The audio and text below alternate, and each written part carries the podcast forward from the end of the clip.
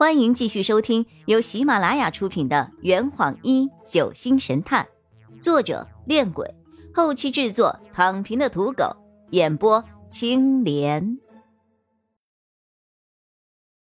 第五十九章：表上的时间。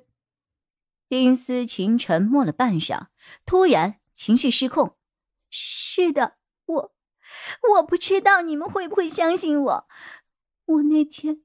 我那天去看郭鑫，想告诉他我要和他分手，我也打算告诉他我的想法，可是，可是他已经死了，他就坐在那里，死了，我我不知道该怎么办，我的脚，我的脚当时不听使唤，想挪动一步都很困难。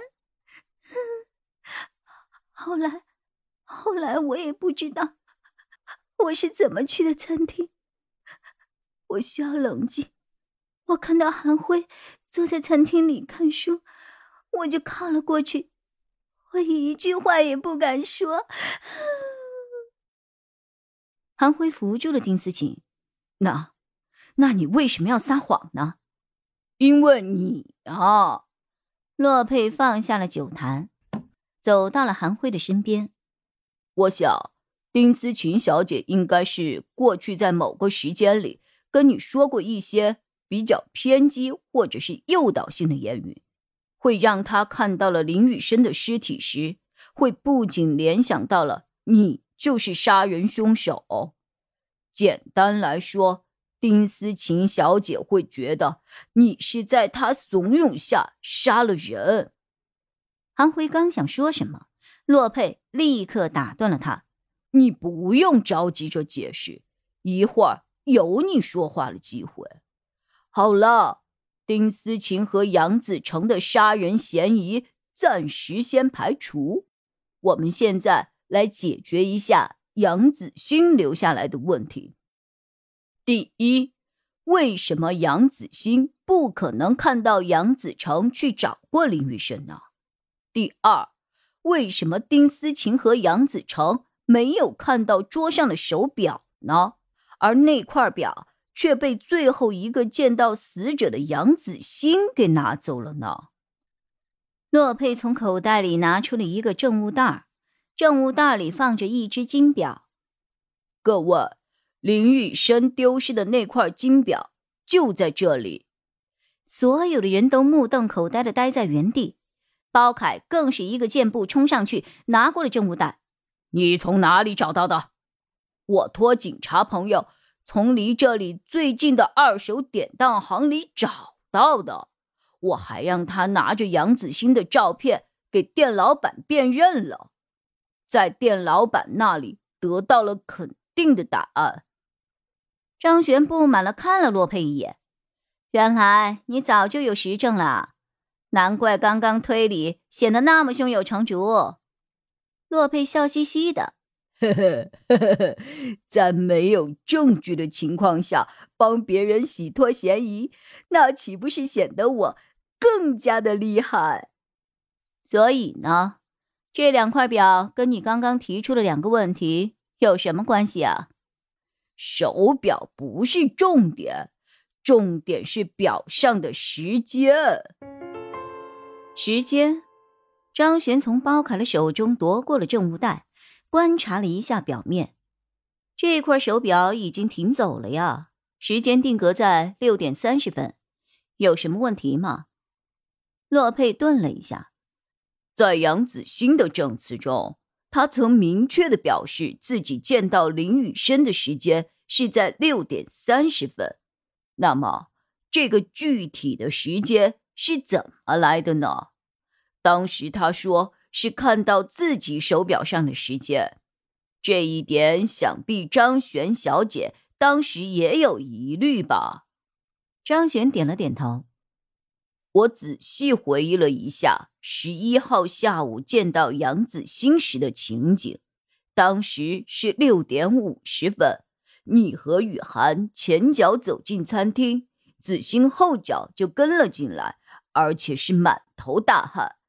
结合他证词里的一句话，我当时立刻就去买了手表。于是我大胆的推测，他现在手上戴着的手表，是在看到林雨生的尸体后，拿走了金表，去典当行里销赃后，再去百货市场买的。因为他当时已经想到了，警方在发现尸体后。肯定会招他去问话，到那个时候，如果想摆脱嫌疑，他就必须给出一个具体的时间，所以他才会亡羊补牢的去超市里买下那块手表。话说到这儿，想必大家都已经想到了，既然手表是在看到林雨生之后才买的。那么六点三十分的这个时间是从哪里来的呢？呵呵，答案就在张璇小姐的手上。他当时就看到了金表上的时间，所以才会在做供的时候给出了准确的回答。错误的时间影响，让杨子欣小姐的证词出现了误差。也给警方造成了判断上的失误，但其实这是凶手专门设下的一个时间陷阱。杨子欣同学在看到尸体之后，就变得不知所措，思想混乱，拿走手表的行为让他的心境更是无法马上平复下来，在极度惊恐紧张的情绪下，导致他的判断出现了失误。凶手就是利用了他的这一个心理，制造了一个时间上的错觉，然后让他把手表上的定格时间错误的当成了当时的时间，也就是他认为的六点三十，而不是实际的六点三十。我验证过，从客栈离开。先去典当行里销赃，然后再跑到百货市场去消费，最后再折返回来。这一顿的折腾根本不是二十分钟能够完成的事情。因此，结合杨子兴、杨子成、丁思琴和宋雨宁关于金表的证词，我推断，杨子兴去找林雨生的时间。应该是介于宋雨宁看到金表之后，丁思琴没有看到金表之前，也就是五点半到六点的这一段时间之中。这坛已经喝完了，你猜出凶手是谁了吗？啊，老板，拿酒来。呃呃，更多精彩，请关注青莲嘚不嘚。